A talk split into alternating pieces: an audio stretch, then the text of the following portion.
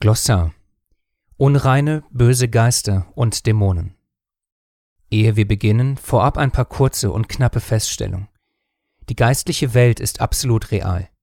Die Gaben des Geistes haben selbstverständlich nicht mit den Aposteln aufgehört. Stattdessen sind sie fundamentaler Bestandteil im Glauben und werden für den Dienst zugeteilt. So wie es noch Lehrer gibt, gibt es auch Wunderkräfte, Heilungen und so weiter. Ein Beispiel dazu 1. Korinther 12, 28. Wichtig für die Leser, wir sind keine Spezialisten in diesem Bereich, wir können lediglich auf die Heilige Schrift verweisen und auf wenige unserer persönlichen Erfahrungen mit der Welt der unreinen Geister zurückgreifen. Innerhalb der geistlichen Welt ist der Dienst zur Bezwingung der unreinen Geister, also Dämonen, elementar. Siehe hierzu das Wirken unseres Herrn Jesu in den Evangelien. Dort sehen wir von Anfang bis Ende, wie unser Meister gegen diese Welt kämpft. Und zuletzt, dies ist keine detaillierte Abhandlung, sondern lediglich eine Grundlage zu diesem doch sehr speziellen Thema. Fragen, die in diesem Text behandelt werden. Was machen Dämonen und warum? Wie öffnet man die Tür für unreine Geister? Wieso fahren manche nicht einfach im Namen Jesu aus? Besteht ein Zusammenhang zwischen Dämonen und körperlichem Leid? Wie wird man die Dämonen los? Was muss ich dafür tun? Habe ich mein Heil verloren, weil ich geplagt werde? Stimmt etwas nicht mit mir? Und einige Fragen mehr. Obwohl sich dieser Artikel in der Rubrik Glossar, also den Worterklärungen, befindet, ist sein Fokus am ehesten die Unterstützung der Menschen, die von diesen unreinen Geistern gequält werden. Obwohl wir, wie bereits erwähnt, keine Spezialisten auf diesem Gebiet sind, haben wir uns bemüht, die Heilige Schrift sorgfältig nach diesem Thema durchzuforsten und eine überschaubare Zusammenfassung zu liefern. Solltest du im Anschluss tiefergehende Fragen haben, kannst du dich gerne bei uns melden. Kleine Bitte vorab. Sollte es uns im Laufe dieses doch empfindlichen Themas an der einen oder anderen Stelle an Feingefühl mangeln, verzeih es uns bitte. Was machen Dämonen? Was ist ihr Ziel? So ähnlich wie es unsere Aufgabe ist, Diener unseres Messias zu sein, ist es die Aufgabe dieser unreinen Geister, Diener ihres Meisters, des Widersachers zu sein. Dieser sogenannte Teufel oder auch Satan genannt, ist vor allem ein Menschenmörder von Anfang an und steht nicht in der Wahrheit, weil keine Wahrheit in ihm ist. Wenn er die Lüge redet, so redet er aus seinem eigenen, denn er ist ein Lügner und ihr Vater. Auch wenn auf den ersten Blick ein Menschenmörder nicht zwingend etwas mit einem Lügner gemein hat, ist der Fokus beider Eigenschaften des Teufels eine einzige Sache, das Abhalten der Menschen von vor allem zwei Dingen, Gott zu suchen und Gott zu dienen. Das Ziel Gottes für uns ist die Wahrheit und das ewige Leben. Das Gegenziel des Feindes ist die Lüge und der ewige Tod. Daher ist er ein Lügner und Menschenmörder von Anfang an. Für Lüge und Mord hat der sogenannte Widersacher seine Lakaien, die unreinen bzw. bösen Geister oder Dämonen. Diese Wörter werden in der Heiligen Schrift nahezu austauschbar benutzt. Es sei jedoch an dieser Stelle kurz erwähnt, in der geistlichen Welt gibt es noch andere Wesen mit Unterschieden und Rangordnungen zueinander. Das Wort Gottes klärt uns nicht im Detail darüber auf, bietet jedoch Hinweise über diese Vorgänge und Zustände hinter dem sogenannten Vorhang. Die Geister, ihr Handeln und ihr Ziel. Dabei tun sie vor allem folgende Punkte auf verschiedenste Arten und Weisen. Verführen und verlocken, irreleiten, täuschen, betrügen, Lügen, Quälen und einiges mehr, wie zum Beispiel, dass sich manche sogar als Freunde ausgeben können, um so wiederum zu lügen, zu betrügen und irre zu führen. Generell kann man sagen, dass diese Dinge oder eine Mischung daraus angewandt wird, um genau das Gegenteil zu erreichen, was Gott für einen möchte. Ein paar Beispiele zu diesem Prinzip. Sollen wir in Gott zum Frieden kommen, bringen die Dämonen Unfrieden in unser Leben. Wir sollen zur Erkenntnis der Wahrheit gelangen, sie täuschen uns durch Lüge. Wir wollen dienen, sie lenken uns ab und so weiter und so fort. Gefährlich wird es vor allem dann, wenn Gottes Wahrheit so geschickt mit der Lüge vermischt wird, dass man keinen Unterschied merkt. Man denke zurück an die Schlange im Garten. Diese geschickte Vermischung zwischen der Wahrheit und Lüge ist ein großes Thema und würde hier den Rahmen sprengen, aber vielleicht in aller Kürze. Sie also die Feinde Gottes, können auch Positives wie Frieden, Ruhe und dergleichen für unser Leben bewirken. Daher müssen wir, wie unser Herr uns mehrmals eindringlich warnt, wachsam in unserem Leben sein. Wie bereits erwähnt, verfolgen diese unreinen Wesen vor allem ein Ziel, uns von der Wahrheit abzuhalten. Dafür ist ihnen jedes Mittelrecht, Gutes wie Böses. Ferner ist es wichtig zu verstehen, hat man bereits die Wahrheit durch seine Gnade erfahren und erkennen dürfen, heißt das noch lange nicht, dass die Machenschaften Satans aufhören. Denn unser Kampf richtet sich nicht gegen Fleisch und Blut, sondern gegen die Herrschaften, gegen die Gewalten, gegen die Weltbeherrscher der Finsternis dieser Weltzeit, gegen die geistlichen Mächte der Bosheit in den himmlischen Regionen.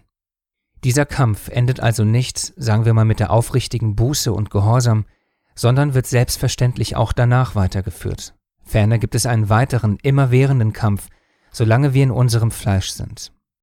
Ich rede menschlich wegen der Schwachheit eures Fleisches, denn ebenso wie ihr eure Glieder dargestellt habt als Sklaven der Unreinheit und der Gesetzlosigkeit zur Gesetzlosigkeit, so stellt jetzt eure Glieder dar als Sklaven der Gerechtigkeit zur Heiligkeit. Denn als ihr Sklaven der Sünde wart, da wart ihr Freie von der Gerechtigkeit. Hier wird das Wort Sklave benutzt, dazu kurz, wir sind teilweise unserer Schwachheit so dermaßen ausgeliefert, dass wir das tun, was wir nicht wollen oder nicht das tun können, was wir wollen. Sei es zu vergeben, der Sünde fernzubleiben, vom ganzen Herzen sich selbst für den Dienst im Herrn aufzugeben und so weiter. Das heißt, wir sind Sklaven unserer Schwachheit. Paulus war das ebenfalls nicht unbekannt. Er schreibt in Römer 7, 22 bis 25, Denn ich habe Lust an dem Gesetz Gottes nach dem inneren Menschen ich sehe aber ein anderes Gesetz in meinen Gliedern, das gegen das Gesetz meiner Gesinnung streitet und mich gefangen nimmt unter das Gesetz der Sünde, das in meinen Gliedern ist. Ich elender Mensch, wer wird mich erlösen von diesem Todesleib? Ich danke Gott durch Jesus Christus, unserem Herrn. So diene ich selbst nun mit der Gesinnung dem Gesetz Gottes, mit dem Fleisch aber dem Gesetz der Sünde. Dieser erwähnte innere Kampf und die Schwachheit unseres Fleisches sind sogenannte Andockpunkte für die unreinen Geister.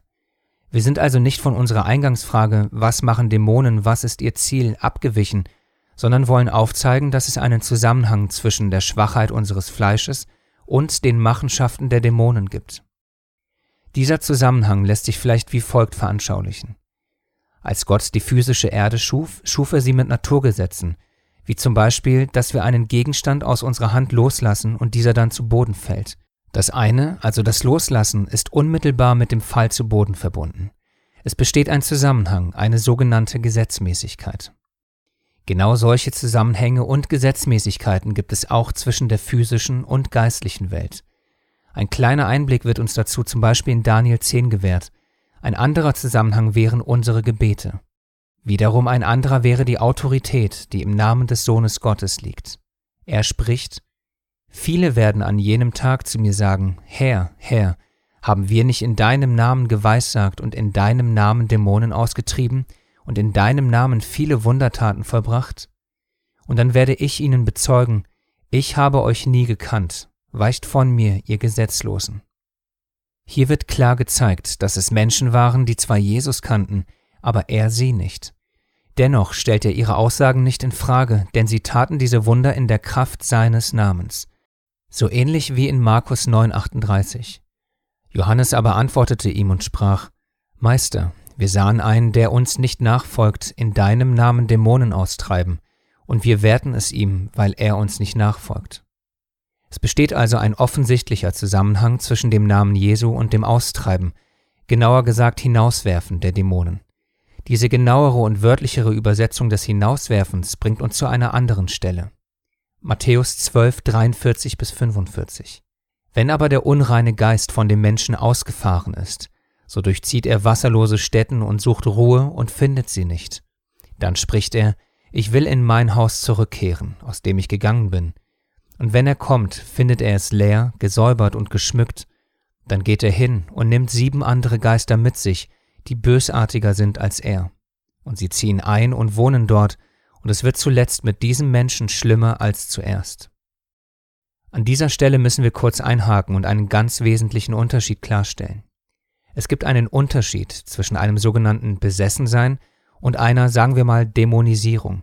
Beide Wörter sind leider suboptimal und treffen nicht ganz den Punkt. Da wir zu sehr von falschen Bildern und dem irreführenden Gebrauch von Wörtern geprägt sind, fehlt uns das genaue Verständnis für diesen Unterschied. Es sei hier erwähnt, dass wir nicht ins Detail gehen können, wollen aber bezüglich der Gesetzmäßigkeiten in den himmlischen Örtern den Unterschied kurz aufzeigen und nahezu alle zuvor genannten Verse in einen Gesamtzusammenhang bringen. Ist die Wohnung aus Matthäus 12, 43 bis 44, also unser Inneres, leer, ist sie frei, auch für unreine Geister. Bezieht diese Wohnung aber der Geist Gottes, spricht die Schrift von einer Versiegelung. Und betrübt nicht den Heiligen Geist Gottes, mit dem ihr versiegelt worden seid für den Tag der Erlösung. Dieses Siegel besagt mehr oder weniger Zutritt verboten, Eigentum Gottes des Allmächtigen, erkauft mit dem kostbaren Blut seines Sohnes. Heißt das, dass dadurch alle dämonischen Angriffe aufhören? Nein, wie wir unter anderem zuvor in Epheser 6,12 lesen konnten, gehen die Kämpfe weiter. Auch hier darf es nicht unerwähnt bleiben, dass jeder sich selbst, seine Buße und seinen Glauben auf Echtheit überprüfen muss. Denn ohne Buße, Glauben und Gehorsam findet keine zuvor genannte Versiegelung durch den Heiligen Geist statt. In Apostelgeschichte 2,38 steht geschrieben, wie Petrus zu ihnen spricht, Tut Buße, und jeder von euch lasse sich taufen auf den Namen Jesu Christi zur Vergebung der Sünden, so werdet ihr die Gabe des Heiligen Geistes empfangen.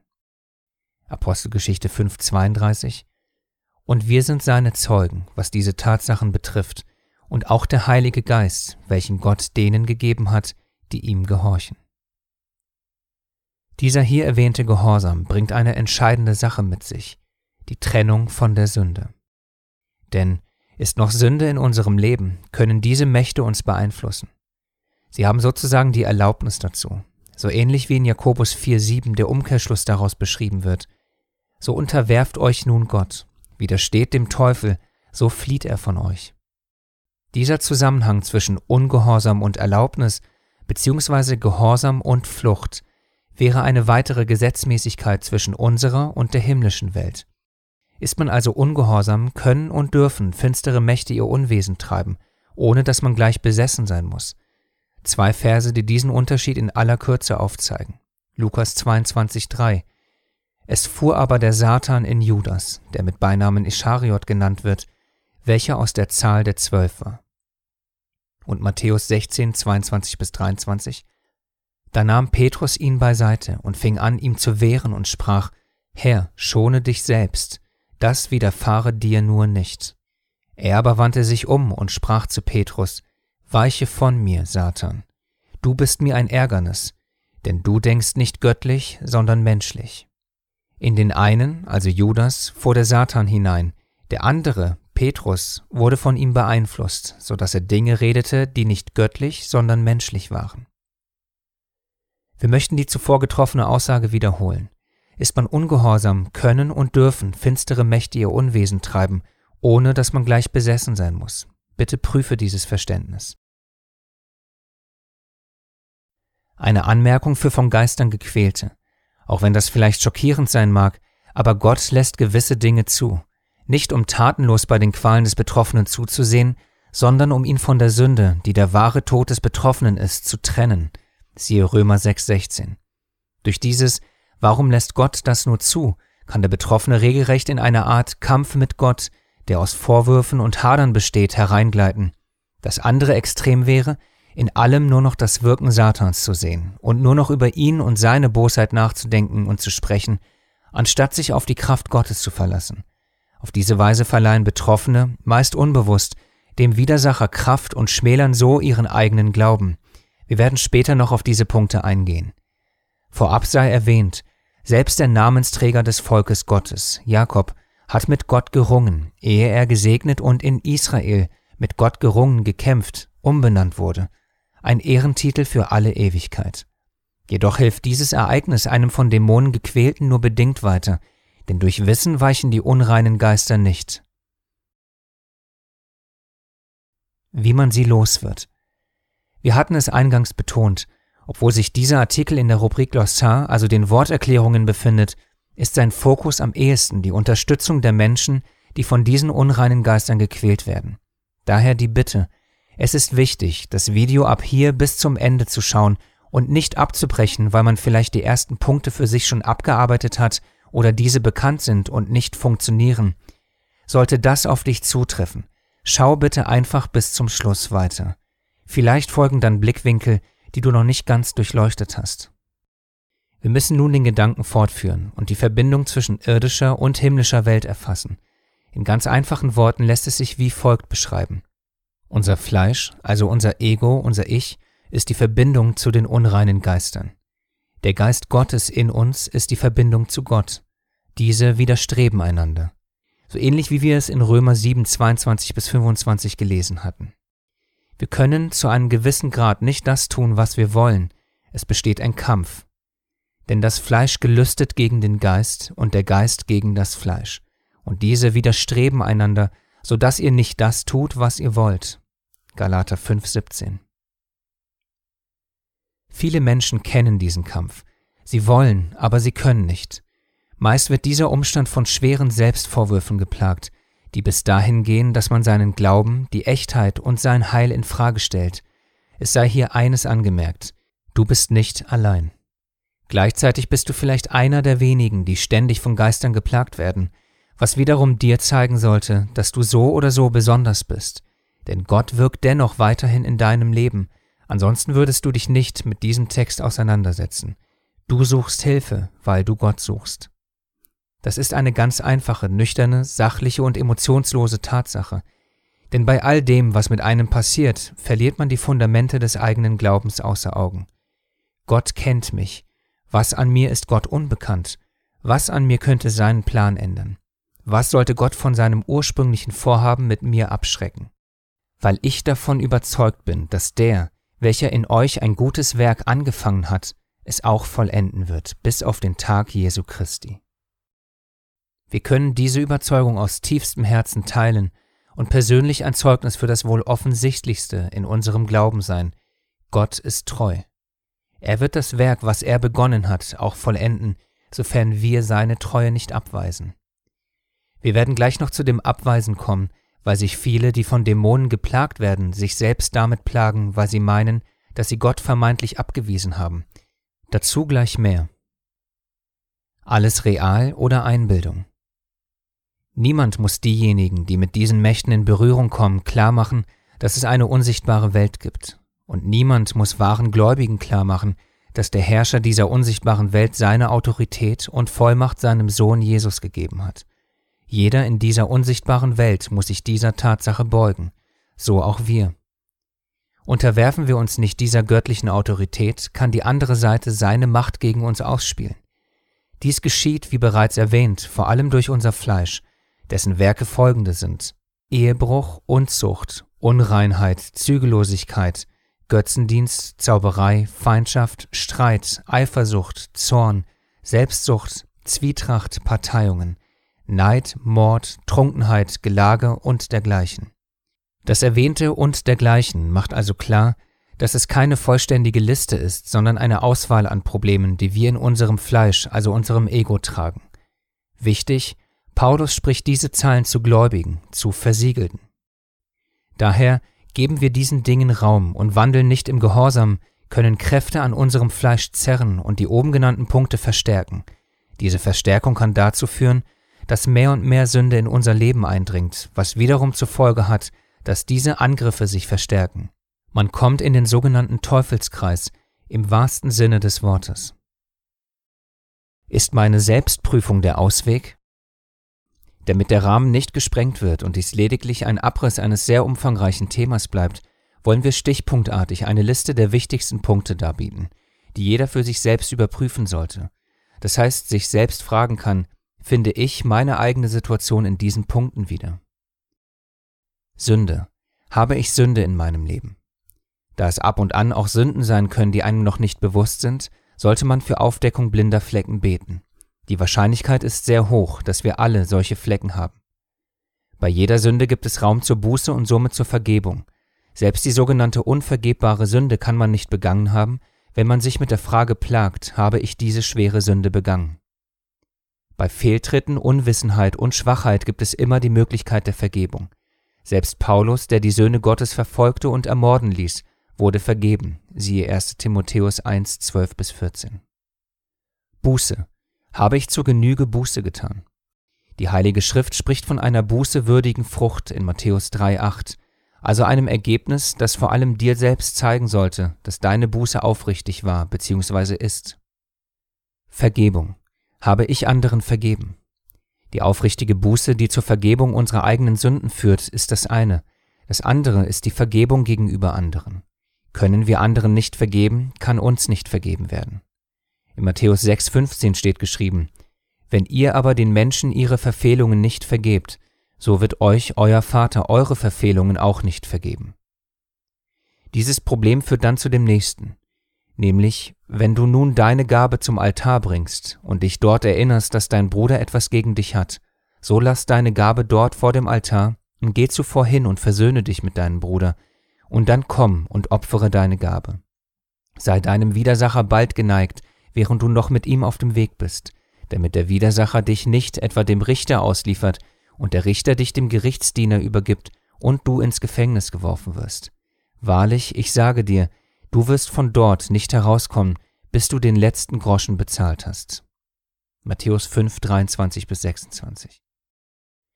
Dies kann ein Grund sein, warum vielleicht unsere Gebete nicht erhört werden, da wir unsere Gabe zum Altar bringen, ohne uns zuvor versöhnt zu haben. So ähnlich wie es in Matthäus 18 in einem Gleichnis veranschaulicht wird. Dazu lediglich die letzten Verse dieses Gleichnisses. Da ließ sein Herr ihn kommen und sprach zu ihm, Du böser Knecht, jene ganze Schuld habe ich dir erlassen, weil du mich batest. Solltest denn nicht auch du dich über deinen Mitknecht erbarmen, wie ich mich über dich erbarmt habe? Und voll Zorn übergab ihn sein Herr den Folterknechten, bis er alles bezahlt hätte, was er ihm schuldig war. Es sei angemerkt, wenn der Bogen hier vielleicht auch überspannt wird, dass in beiden Matthäusstellen Wörter genannt werden, die Opfer von dämonischen Angriffen sehr gut nachvollziehen können, nämlich ins Gefängnis geworfen werden und Übergabe an Folterknechte. Das mag hart klingen, aber der Unwille zur Vergebung ist eine schwere Schuld. Gleichzeitig kann wohl jeder nachvollziehen, dass manche Taten für uns nur sehr, sehr schwer vergebbar sind. Dennoch, diese Bürde der Schuld lastet selten auf demjenigen, der die Tat begangen hat, sondern vielmehr auf dem, der nicht vergeben kann. Anders ausgedrückt, besteht eine Situation, in der der eine dem anderen nicht vergeben kann, trägt meist derjenige die Last, der nicht vergeben kann. Gott möchte aber nicht, dass wir unter dieser Last zerbrechen, sondern er will von ganzem Herzen, dass wir frei davon werden. Hierzu benötigen wir aufrichtige Buße für uns selbst und Vergebung für andere. Beides dient zu unserem Besten. Können wir eines von beiden nicht, dann wird es extrem problematisch mit der Befreiung aus der Folter. Falls dieser Punkt dich betreffen sollte, nimm ihn bitte sehr, sehr ernst. Anderen nicht vergeben zu können, ist aus biblischer Sicht extrem problematisch. Gleichzeitig ist es ein sehr klarer Spiegel für unser Innerstes, denn es ist ein offenkundiges Indiz dafür, dass wir Christi Sinn noch nicht haben, der selbst am Kreuz noch zu seinem Vater sprach, Vergib ihnen. Selbstreflexion. Bin ich ehrlich zu mir selbst? Für beide zuvor genannten Punkte, also Sünde und Buße, ist es wichtig, dass wir ehrlich zu uns selbst sind. Hierfür steht uns vor allem eine Sache in unserem Fleisch entgegen, unser Stolz. Dieser Stolz ist meist schuld daran, dass wir nicht ehrlich zu uns selbst sein können oder sogar uns selbst durch unsere Probleme und unser immer wiederkehrendes darüber berichten, bei den anderen in den Vordergrund drängen, ob nun bewusst oder unbewusst. Niemand hört dies gerne und wenn du nicht davon betroffen bist, umso besser. Aber der Stolz und alles, was damit verbunden ist, kann ein wichtiger Baustein beim Lösen dieses Problems sein. Ablehnung, mangelnde Liebe. Weiß ich tief in meinem Inneren, dass ich angenommen bin? Oft ist Ablehnung, meist schon von Kind auf, und somit fehlende Liebe im Leben des Betroffenen ein sehr oft wiederkehrendes Problem. Die Heilige Schrift sagt, dass wir in seinem Abbild erschaffen worden sind. Und wenn in unserem Leben die Liebe fehlt, Gott aber Liebe ist und wir in seinem Bilde erschaffen worden sind, dann fehlt uns etwas ganz Grundlegendes. Wir brauchen Liebe und müssen Liebe geben. Ohne fehlt uns etwas. Das macht uns im wahrsten Sinne des Wortes krank, so ähnlich wie wenn wir keine lebenswichtigen Nährstoffe zu uns nehmen würden. Wir würden erkranken. Dieses Fehlen von Annahme, Geborgenheit und vor allem Liebe führt zu diversen, teilweise selbstzerstörerischen Gedanken, wie zum Beispiel, wie kann mich Gott lieben, ich kann mich ja nicht einmal selbst lieben. Diese Problemstellung kann man nicht einfach von jetzt auf gleich lösen, sondern alles ist ein Prozess. In diesem Prozess der Selbstannahme und dem wachsenden Verständnis der Liebe Gottes kann eine Befreiung von den Machenschaften des Feindes und seiner Lakaien sehr maßgeblich sein. Anders formuliert, das wahrhaftige Verinnerlichen der Liebe Gottes kann beflügeln und befreien. Okkultes habe ich mich mit diesen Dingen infiziert.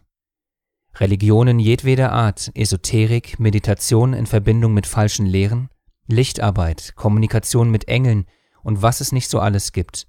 Die Liste ist endlos. All dies muss unverzüglich und ohne Wenn und Aber aus dem Leben verbannt werden. In diesem Zusammenhang mag das Wort infiziert vielleicht seltsam klingen, aber es kann auch vorkommen, dass man so etwas wie einen Virus mit sich herumträgt, aber man ist sich dessen gar nicht so bewusst. Beispiel Gegenstände, die etwas mit Götzendienst zu tun haben, Bücher, Souvenirs, Dateien auf dem Rechner und so weiter und so fort.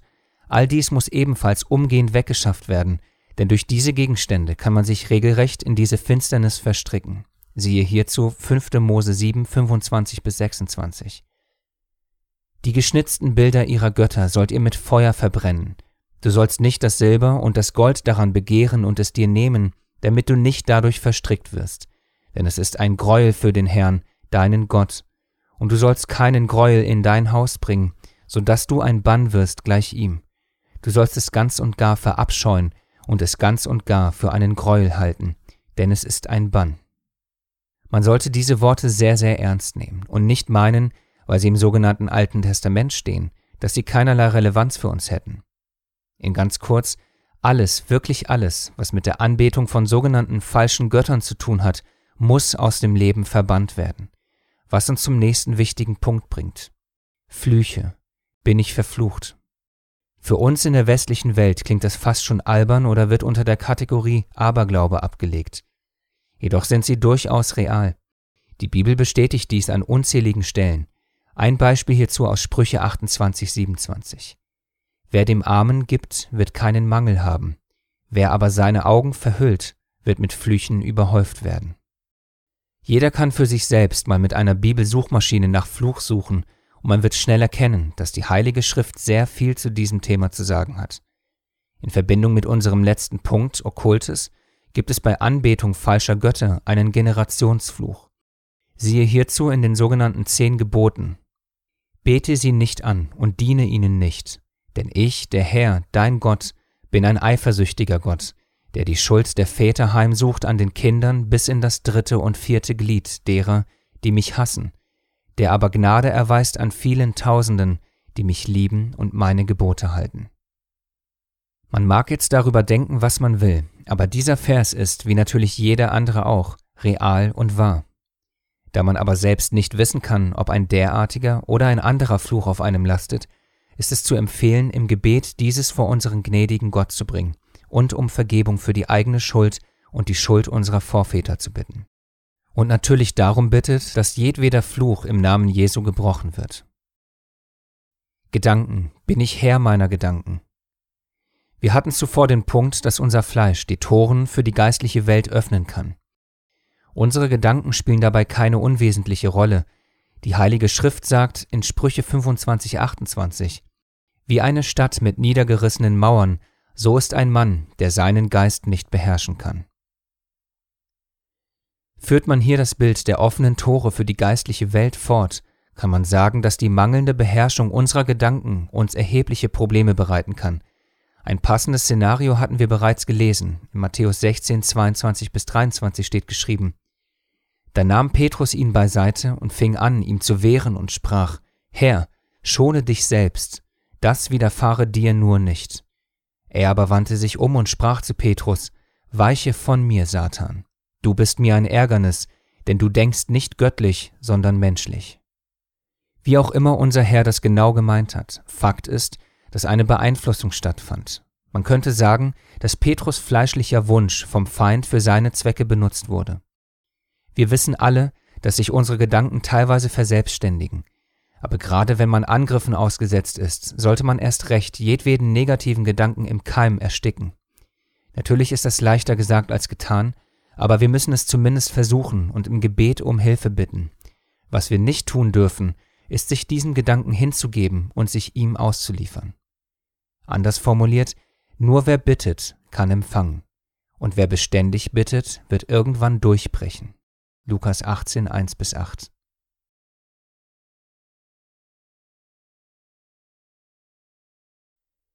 Wieso kann man Dämonen nicht einfach im Namen Jesu austreiben? Wir haben einige der gleich aufgelisteten Punkte bereits genannt, aber nun folgt eine verdichtete Zusammenfassung. Fokus ist immer noch der von Geistern geplagte, wobei nicht einzelne Punkte ausschlaggebend sind, sondern es wird ein breites Spektrum aufgelistet, anhand dessen sich jeder selbst überprüfen kann. Unzureichende Buße.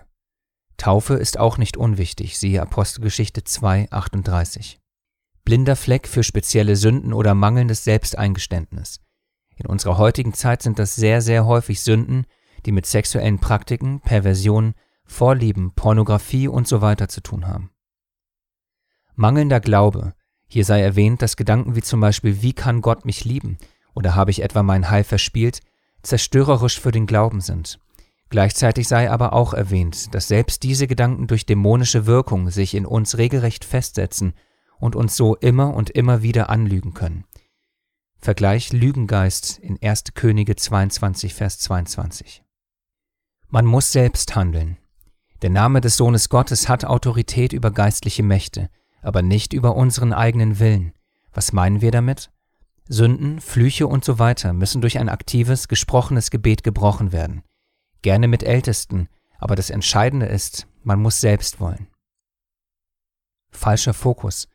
Nicht ich bezogen bitten, sondern Fokus auf Gott setzen. Beispiel, befreie mich, Vater, damit ich dir freier und besser dienen kann.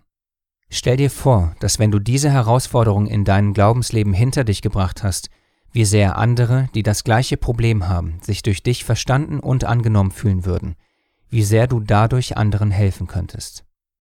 Fehlende Aufmerksamkeit.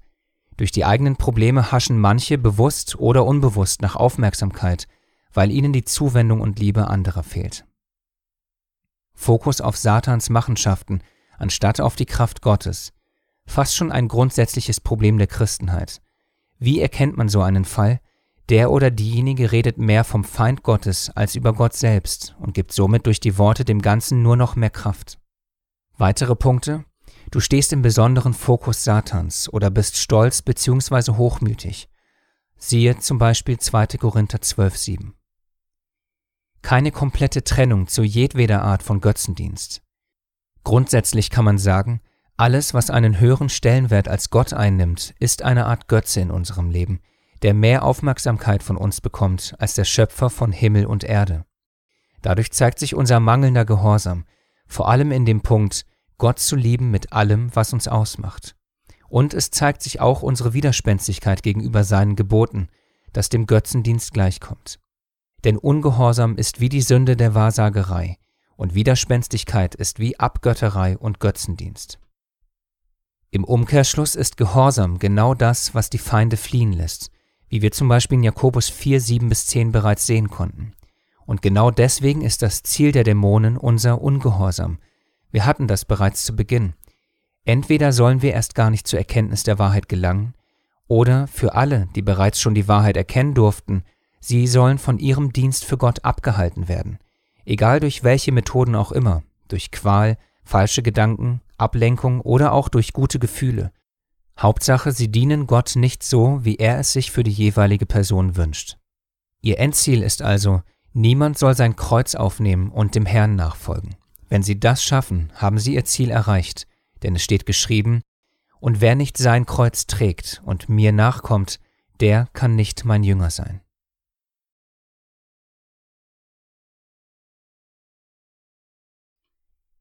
Ehe wir zu dem letzten wichtigen Punkt und somit zum Schluss kommen, kurz ein paar weitere Aspekte, die zumindest nicht unerwähnt bleiben sollen. Krankheiten können dämonischen Ursprungs sein, Matthäus 17, 18, müssen es aber nicht. 1. Timotheus 5, 23. Böse Geister müssen einem nicht innewohnen, um ihre Kraft zu entfalten, zum Beispiel Markus 8, 33. Manche Dämonen geben ihre Machenschaften schwerer auf als andere, wie zum Beispiel Markus 9, 28 bis 29. Dämonische Aktivitäten können von Beeinflussung über körperliche Krankheiten bis hin zu wiederholten Mordversuchen reichen. Siehe Matthäus 17,15. Daher Gedanken oder auch ausgeführte Taten der Selbstverletzung sind in den meisten Fällen dämonischen Ursprungs. Jedwede Art von Bewusstseinsbeeinflussung kann gefährlich sein, darunter fallen zum Beispiel falsche Meditation, Drogen und so weiter. Lobst du Gott? Denke an David, der mit Lobpreis Geister austrieb. Eine Person, die sich mit Dämonenaustreibung auskennt, sollte vor dem Aufsuchen genauestens überprüft werden und als eine der letzteren Alternativen in Betracht gezogen werden, denn die Heilige Schrift warnt uns vor Scharlatan.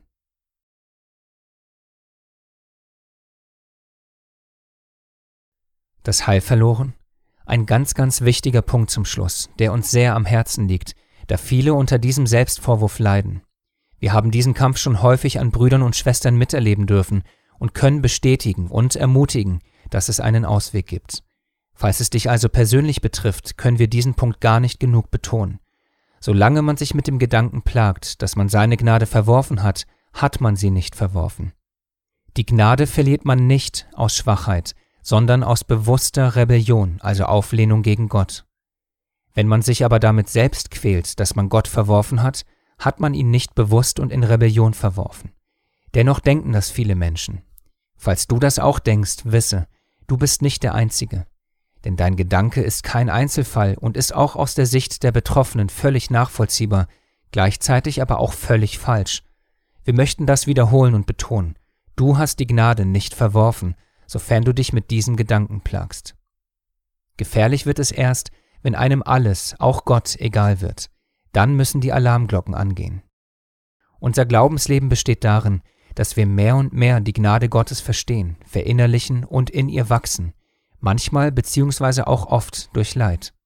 Im breiten Christentum lehrt man so etwas kaum bis gar nicht. Es ist mehr oder weniger so, dass die Gnade als ein einzelner Zeitpunkt angesehen wird, den man irgendwann in der Vergangenheit sozusagen erhalten hat. Das ist einfach falsch. Wir wachsen in der Gnade, unter anderem durch solche Durststrecken, wie du sie vielleicht erlebst.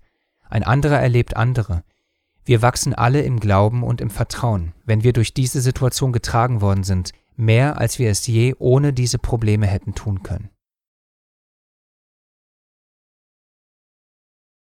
Abschließende Worte. Wir maßen uns nicht an, dass dieser Text eine vollständige Ausarbeitung dieser komplexen Thematik ist. Er dient eher dazu, dass man einen groben Umriss erhält und seine Augen und Sinne für diese Dinge schärft egal ob man selbst davon betroffen ist oder es an seinen Brüdern oder Schwestern bemerkt. Aus unserem Verständnis ist Folgendes eine Art Schlüssel zur Befreiung. Man muss durch den eigenen Willen sich für den Gehorsam entscheiden und ganz bewusst gegen jedwede Form der Sünde vorgehen und sie aus dem eigenen Leben verbannen. Sollte das zu keinem Erfolg führen, müsste man es genauer im Gespräch herausfinden, wo genau das Problem liegt, denn es gibt immer einen Grund für das, was mit einem geschieht. Abschließend möchten wir noch einmal durch die folgenden Worte aus Philippa 1, Vers 6 ermutigen. Weil ich davon überzeugt bin, dass der, welcher in euch ein gutes Werk angefangen hat, es auch vollenden wird bis auf den Tag Jesu Christi.